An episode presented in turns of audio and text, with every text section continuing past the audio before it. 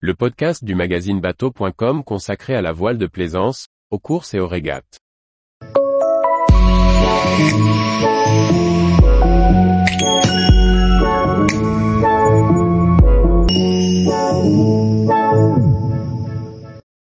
Un nouveau projet d'IMOCA à foile en vue du Vendée Globe 2028.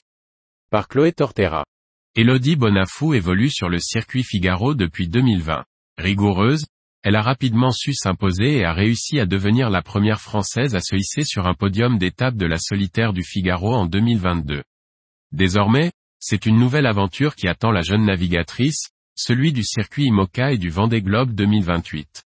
Après Clarisse Crémé en 2019 et Justine Métro en 2020, une nouvelle navigatrice débarque sur le circuit IMOCA.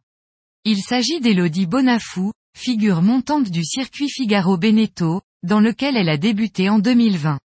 En collaboration avec le groupe Keguiner, elle sera au départ du Vendée Globe 2028 à bord d'un nouvel IMOCA.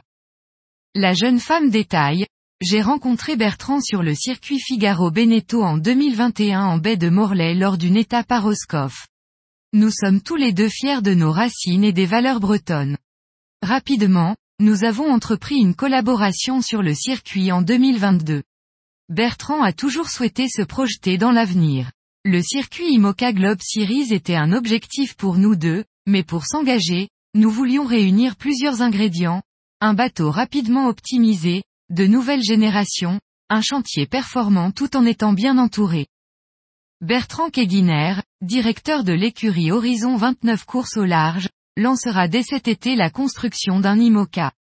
La mise à l'eau est prévue en janvier 2025, ce qui permettra à la jeune Bretonne d'acquérir l'expérience technique nécessaire et de s'entraîner un maximum avec l'échéance du Vendée Globe, trois ans plus tard. Ce plan verdier à foile sera construit chez CDK Technologies, avec en appui la structure Mère Concept, fondée et dirigée par François Gabard. Bertrand Keguiner explique.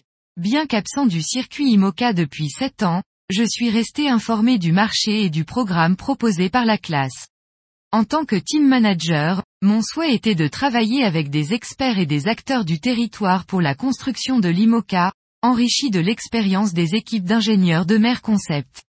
Notre IMOCA sera mis à l'eau en janvier 2025. Tous les jours, retrouvez l'actualité nautique sur le site bateau.com. Et n'oubliez pas de laisser 5 étoiles sur votre logiciel de podcast.